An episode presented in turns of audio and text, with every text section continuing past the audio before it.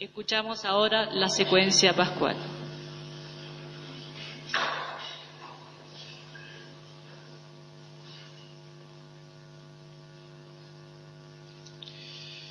Cristianos, ofrezcamos al Cordero Pascual nuestro sacrificio de alabanza. El Cordero ha redimido a las ovejas, Cristo el inocente reconcilió a los pecadores con el Padre. La muerte y la vida se enfrentaron en un duelo admirable. El Rey de la vida estuvo muerto y ahora vive. Dinos, María Magdalena.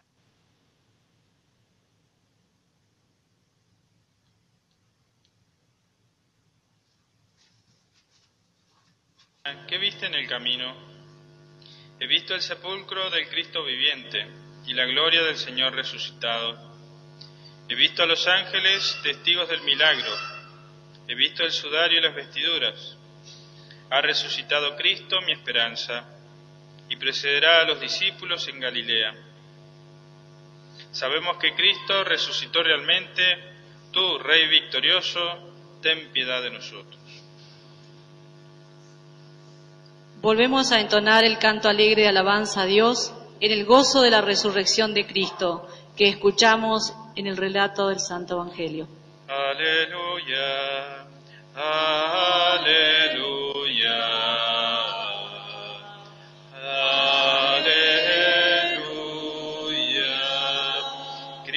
nuestra Pascua ha sido inmolado.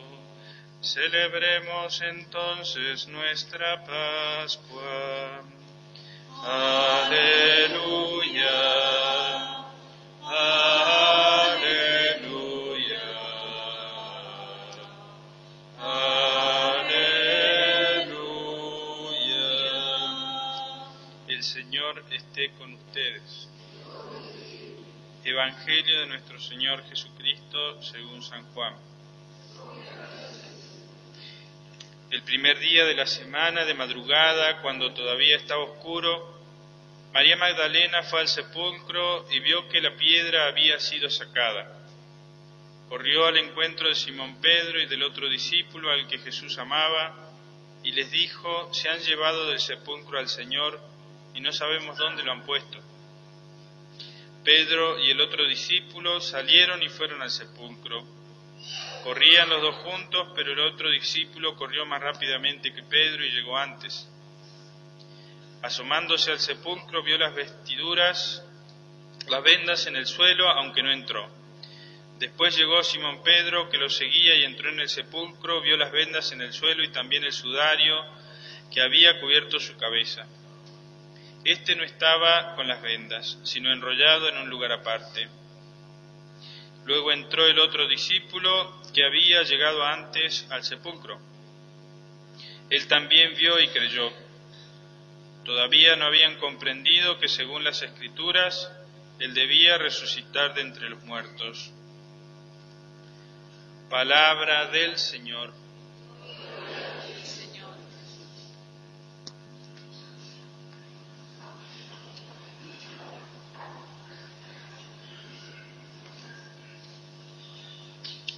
Hemos comenzado esta Semana Santa y creo que es noticia para todos con ese suceso, yo diría, internacional que ha choqueado el mundo. Y quisiera hacer un paralelismo, pero en realidad no es lo mismo. ¿Recuerdan ustedes cuando se, por un atentado se incendiaron las Torres Gemelas? Todo el mundo estaba mirando y ahora directo, como si estuviésemos allá. Bueno, ahora contemplar una cosa muy distinta a las Torres Gemelas. Las Torres Gemelas eran simplemente dos grandes edificios en el centro de, New York. La iglesia de Notre Dame de Chartres.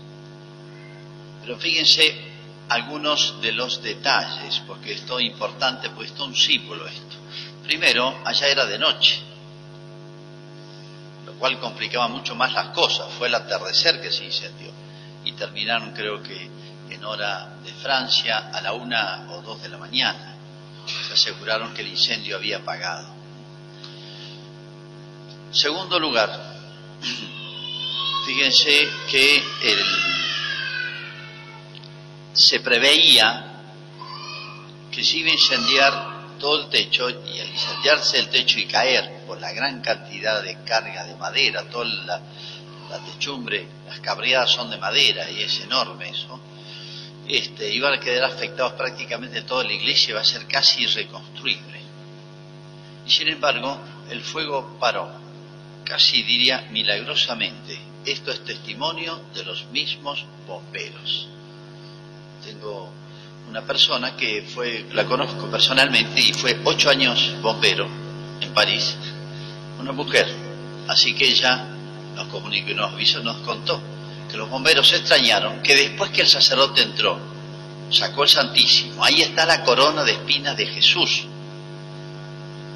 Antes de salir y arriesgando su vida, dio la bendición con el Santísimo en medio del humo, caían pedazos encendidos del techo, dio la bendición, le pidió a Jesús que cesara el fuego, porque es la iglesia catedral de París, capital de Francia.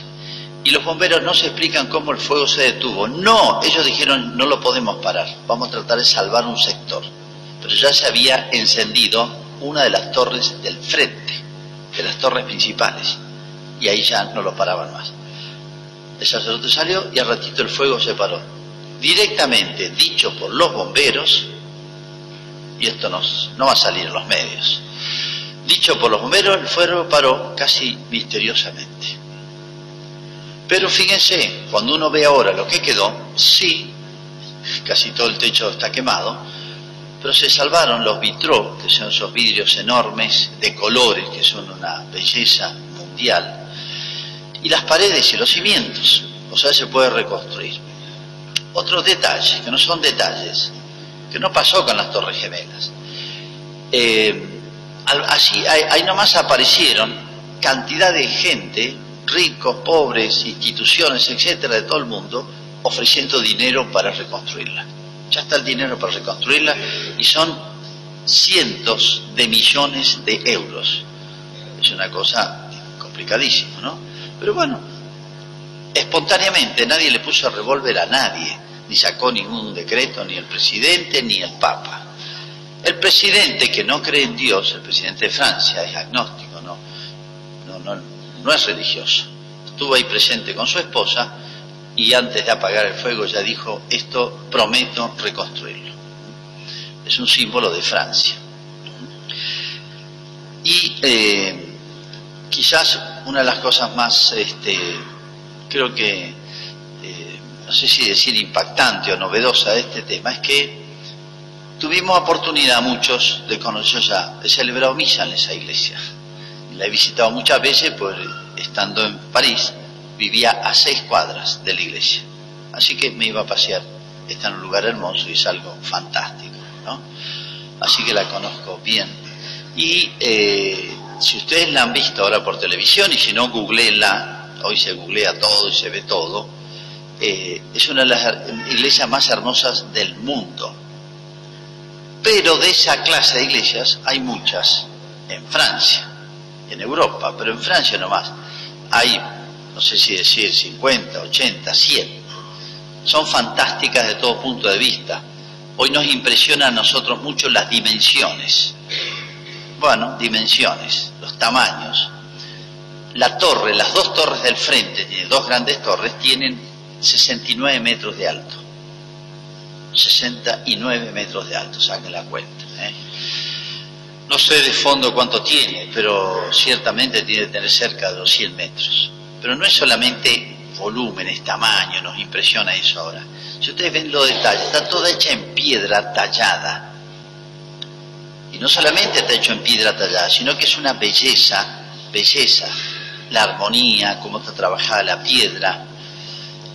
Y del punto de vista técnico, esa iglesia fue hecha hace 800 años, hace 800 años, que no habían grúas, ni plumas, ni los medios técnicos que, existen ahora, ni el hierro, ni las, por lo tanto no se hacían vigas ni columnas, era todo junto, pegado, está tan bien puesta las piedras una con otra, tan bien trabajada, que esto ha soportado asentamientos de tierra, imagínense el peso que soporta, movimientos de tierra y bombardeos acuérdense que Francia participó en las dos últimas guerras mundiales y otra más tiene, tres guerras mundiales. Bueno, así que es una maravilla y uno se admira y eso lo hicieron los seres humanos, eso lo hicieron los seres humanos.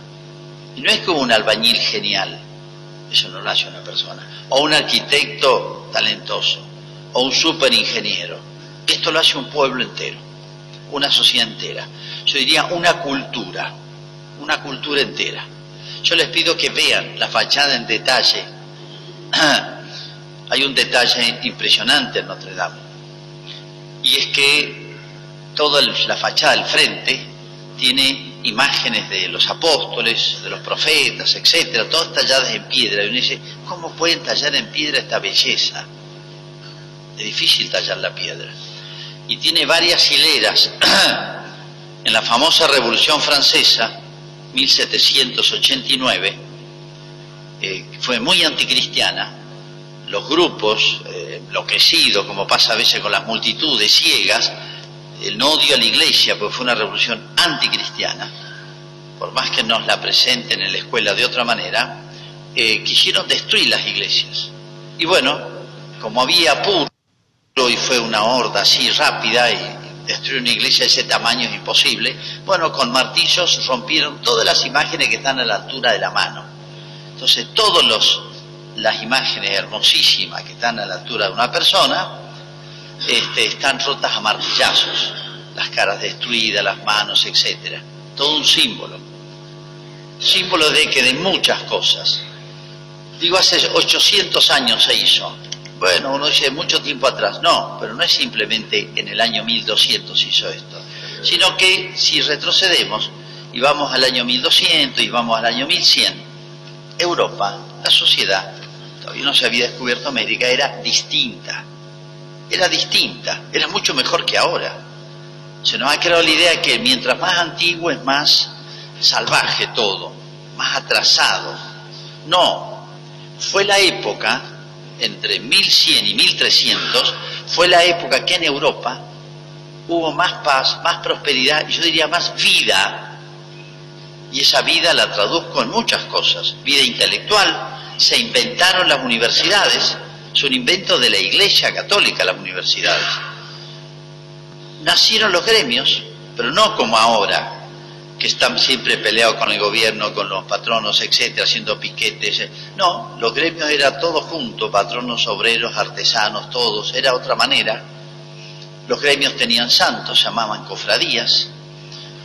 Nació el arte como nunca ha habido en la historia de la humanidad la arquitectura, y ahí tiene un ejemplo, yo por eso le pido google en eso, la arquitectura, la pintura, la escultura, bueno, el arte manual, de tallar.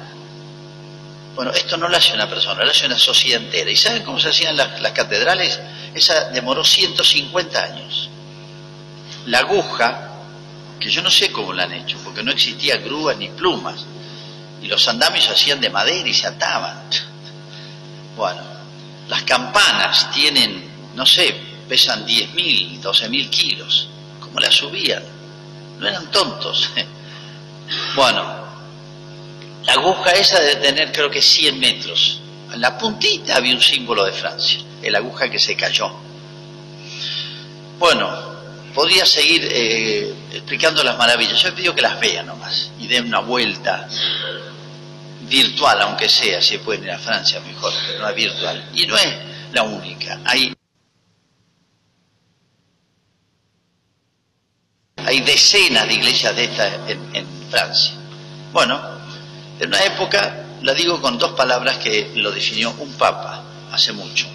Era el tiempo en que el Evangelio gobernaba los estados. ¿Quién gobernaba Francia por esa época? Un santo, San Luis Rey de Francia.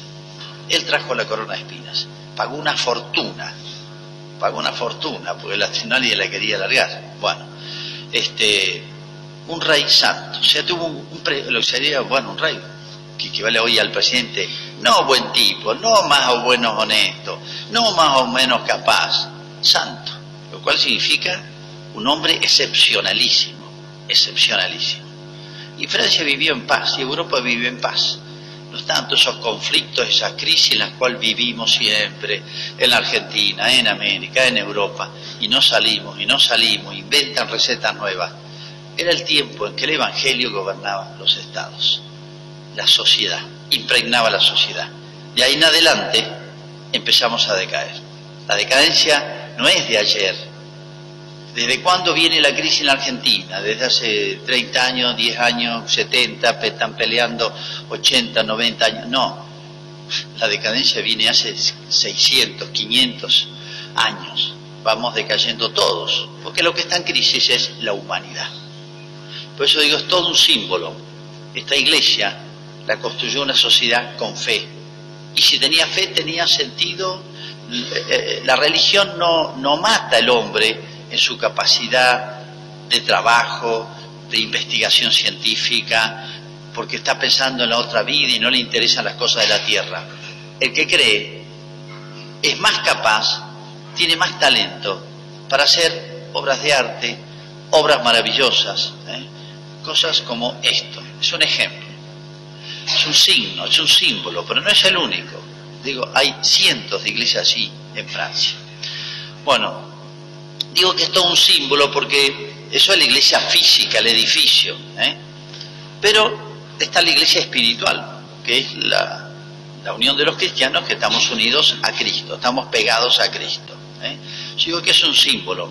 Hoy la humanidad está en crisis y esa crisis es vieja, viene hace muchos años, siglos, de a poquito, de a poquito, un pensador, otro, una idea mala, y así se ha ido descristianizando, se ha ido alejando de Dios la sociedad poquito a poco ha tenido grandes etapas, grandes revoluciones, pero después es un, escalón más abajo, un escalón más abajo, un escalón más abajo.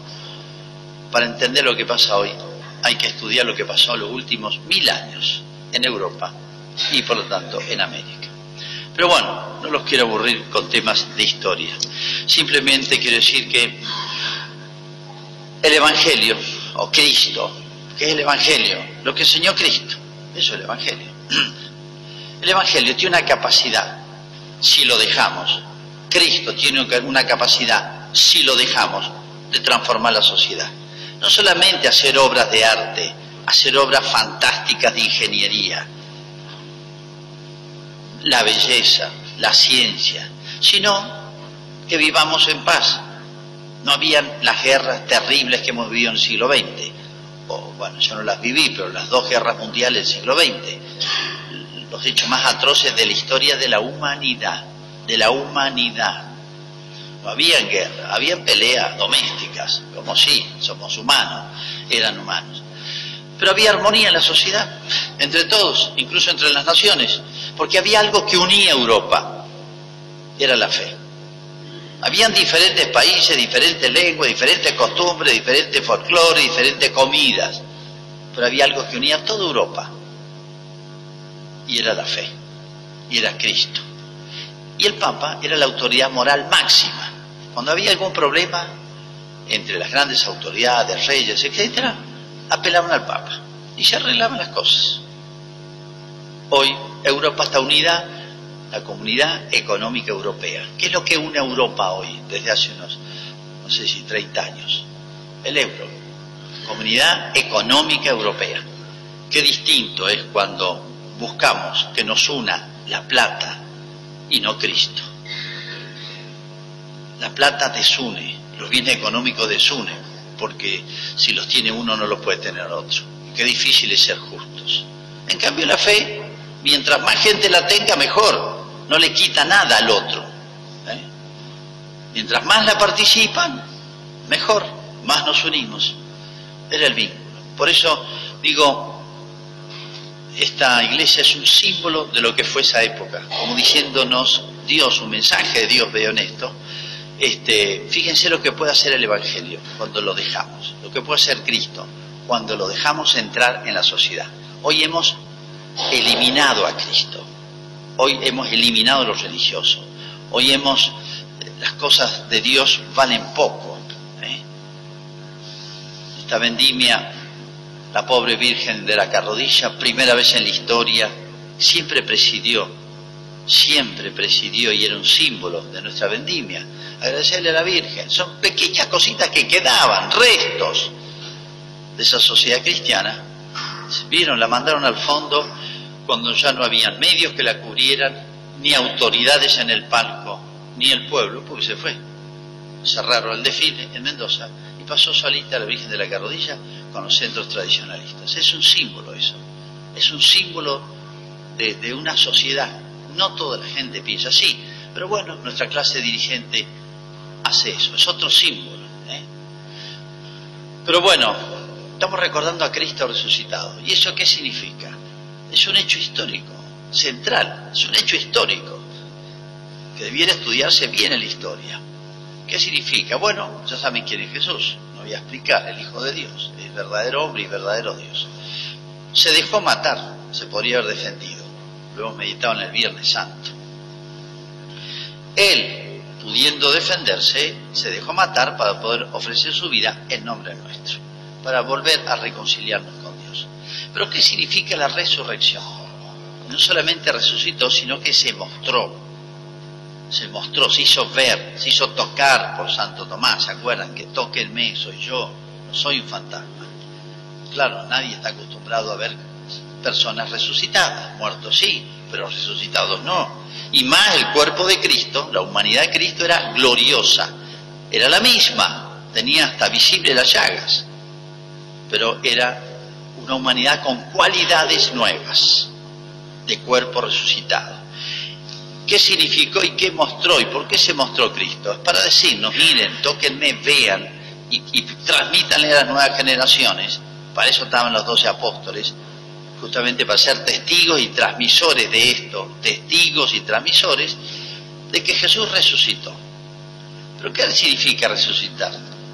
Si un muerto resucitara acá en el cementerio, bueno, la verdad es que sería noticia, pero sería igualmente importante.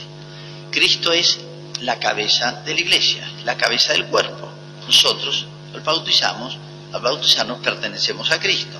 Es una cosa única. ¿eh? Entonces, ¿qué significa la resurrección de Cristo? Que retornó a la vida.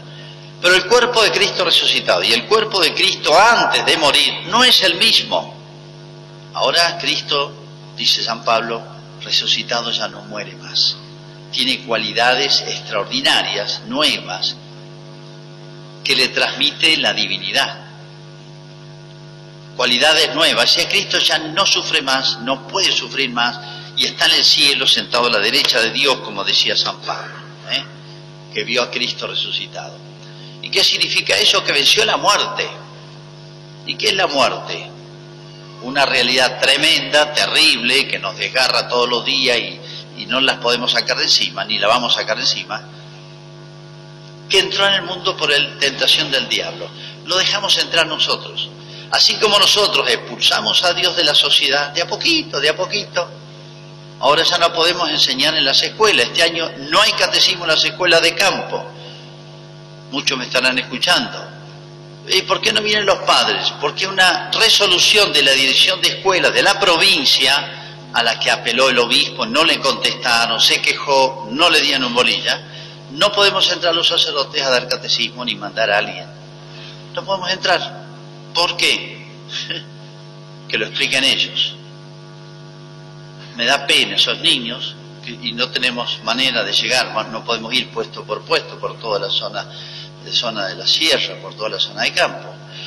Así que bueno, los que me escuchen, háblenlos con los directores, presenten notas, pero no es culpa nuestra. ¿Se dan cuenta cuando yo digo estamos sacando a Dios del corazón de los niños, de la sociedad, de la cultura, de todos lados? Y así nos va a ir. Porque el único principio de vida que hay en la tierra es Cristo y su iglesia, que es su prolongación. La victoria de Cristo sobre la muerte, y miren, yo vencí la muerte, miren, tóquenme, y este cuerpo ya no sufre ni muere más. Es un símbolo de la resurrección, resurrección del alma. El cuerpo puede vivir o morir, pero el alma también puede estar viva o muerta. ¿eh? Por eso al infierno se lo llama la muerte eterna, la muerte eterna. Segunda muerte se la llama en la escritura. Entonces cuando Cristo nos mostró su cuerpo glorioso, lo mostró a muchas personas durante más de un mes para hacer, digan, transmítarselo a todos, por eso se mostró, es como decirnos, miren, yo vencí la muerte del cuerpo y del alma, aquí estoy. El que se pega conmigo, el que me quiera seguir, el que se quiera contagiar de mi vida, adelante. Por eso Cristo no transmite sino vida. Y fuera de Cristo no hay sino muerte. La ceremonia de anoche es muy significativa en eso, muy distinta de una misa. Se entra con el templo oscuras, creo que todos lo han visto, y se encienden las luces, y este cirio representa a Cristo resucitado. Está a oscuras, como diciendo el mundo está a oscuras, o está oscura sin Cristo. Se bendice el agua para el bautismo, el agua es signo de la vida, lo sabemos muy bien acá, donde hay una vega uno dice ahí hay agua. Y si hay una veguita, hay agua y hay animales. Y si hay animales, hay seres humanos. Es un signo de la vida el agua. Se bendice el agua anoche con la cual se va a bautizar. Es signo de vida, como diciendo, Cristo es luz y fuera de Cristo, fuera la luz, lo contrario es la oscuridad. Cristo es la vida y fuera de Cristo es la muerte. Cristo lo dijo en la última cena. Fue la última parábola, metáfora, alegoría que dijo. Yo soy la vid, el tronco, y lo sabemos bien los mendocinos, y ustedes son los sarmientos. El sarmiento cuando se separa de la vid se seca y se echa para quemarlo. En cambio, unido al tronco de la vid, da este, hojas, flores y frutos. Esto lo enseñó Jesús, no lo enseñó un curita, no lo enseñó un papa, un santo, sino esto viene de Jesucristo. Por eso, fíjense yo retomando la, la imagen esta tan este, significativa de empezamos el martes santo fue la quema de la iglesia que todavía no se sabe si fue un atentado o no. Es muy probable que haya sido un atentado. El que dirigía la reconstrucción de la iglesia la estaban restaurando, que hace 12 años, 12 años que trabaja ahí un arquitecto muy bueno, dice que técnicamente nadie puede explicar que puede haberse desatado ese incendio. Así que está el tema pendiente. Pero bueno, dejémoslo, ya pasó. Ya pasó la cosa. Pero fíjense, enseguida, este, eh, voluntariamente apareció el espíritu cristiano, vamos a reconstruir la iglesia, vamos a poner todo lo que sea necesario. La Iglesia Católica es la única institución que aún estando en crisis, pasando momentos difíciles, dándonos, eh, agrediéndonos de afuera, este, y está débil por dentro y agredida por fuera la iglesia, la crisis es de la humanidad, no es de la iglesia. Los únicos pecadores no somos los curas o los católicos, los que vienen a misa. Toda la humanidad y mucho más los que están afuera, mucho más. La única institución que puede regenerarse, revivir, volver a la vida, está en la condición que está en la iglesia. ¿Por qué? Porque hay grandes genios, porque hay grandes santos, porque somos todos los católicos buenos tipos, porque está Jesucristo. Ese es el único detalle. Está Jesús, que es Dios, y nos demostró venciendo la más terrible de las realidades, que es la muerte. El dolor y la muerte, diría. Dos realidades que, por más que avance la ciencia, la humanidad no va a eliminar el dolor y la muerte. Y digo dolor del cuerpo y del alma. Hay dolores del cuerpo y del alma. Y fuera de ahí, oscuridad, muerte. La única que siempre es joven, porque puede revivir, es la iglesia. Fuera de la iglesia, desconectado de Cristo, ¿qué hay? Vejez. Hoy ustedes ven por todos lados la onda verde, famosa onda verde, que es todo un símbolo. Hoy se ha creado ya todo un grupo, casi mañana capaz que es un partido político, la onda verde. ¿Qué significa? Y los que defienden todas las cosas contrarias a las que enseñó Cristo. Lo digo en esas palabras, en términos. Sí, los que defienden el aborto contra la vida, los que defienden el matrimonio homosexual, los que defienden estos programas de educación sexual integral que nos van a destruir todos los niñez y la juventud, las escuelas, con el dinero nuestro, ¿eh? aviso. Bueno, y, todo el feminismo, eh, enfrentar la mujer contra el varón, eh, y ellas si ven estos grupos feministas más pesados, líderes, los que encabezan estos grupos, me recordé un lema de ellos. La iglesia que ilumina es la que arde. La iglesia que ilumina es la que arde. tremendo, como diciendo quememos las iglesias. Y en todos los lugares, ya lo he comentado muchas veces, desde hace más de 20 años, que las feministas pesadas hacen esas reuniones de autoconvocadas y se juntan 7, 8, 10 mil con subsidios de las provincias, etcétera, siempre terminan escrachando la catedral y a veces intentando incendiarla, como ha pasado varias veces acá en la Argentina. Y ese lema tremendo, ¿eh? entre otros, la, iglesia, la única iglesia que ilumina es la que arde, o sea, quememos las iglesias. Eso pasa en la Argentina. Y aborto libre, etcétera, es lo que está en los pañuelitos verdes. Si ven a alguien en la mano o en la cartera, ese pañuelito verde, fíjense, significa todo esto. Es muerte, están muertos, están envejecidos. No es la juventud de la patria eso, es la vejez y la muerte y las tinieblas. No hay otra palabra, no tengo palabras, creo, más este, directas, más claras, pero creo que todas las, podemos entender. Eh, no son palabras mías, no son ideas mías, son de Cristo.